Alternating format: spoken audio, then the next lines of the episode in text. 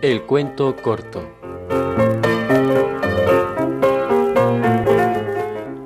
Historia de los dos que soñaron.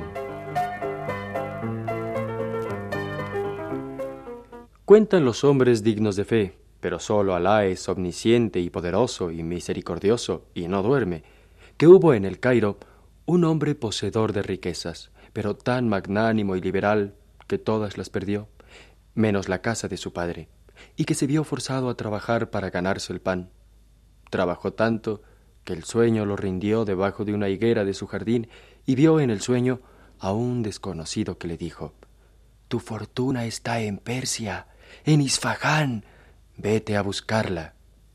A la madrugada siguiente se despertó y emprendió el largo viaje, y afrontó los peligros de los desiertos, de los idólatras, de los ríos, de las fieras y de los hombres.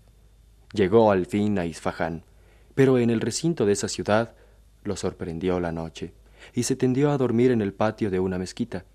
Había junto a la mezquita una casa, y por el decreto de Dios Todopoderoso, una pandilla de ladrones atravesó la mezquita y se metió en la casa, y las personas que dormían se despertaron y pidieron socorro.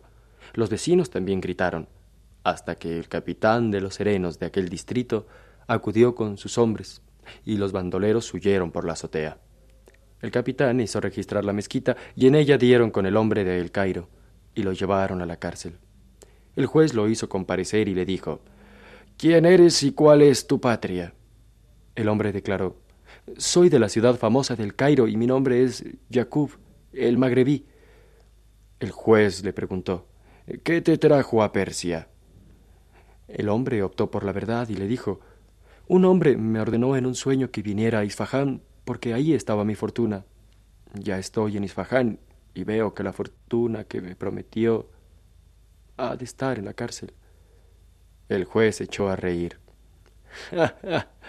Hombre desatinado, le dijo.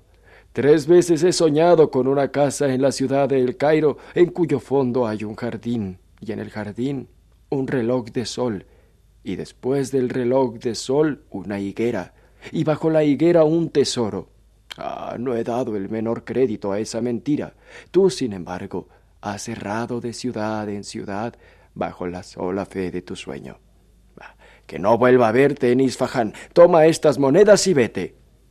El hombre las tomó y regresó a la patria. Debajo de la higuera de su casa, que era la del sueño del juez, desenterró el tesoro.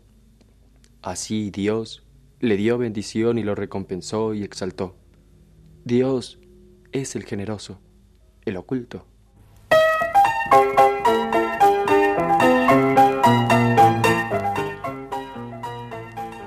Este fue un cuento de Gustavo Weil, alemán, nacido en Salzburg en 1808 y muerto en Friburgo en 1889.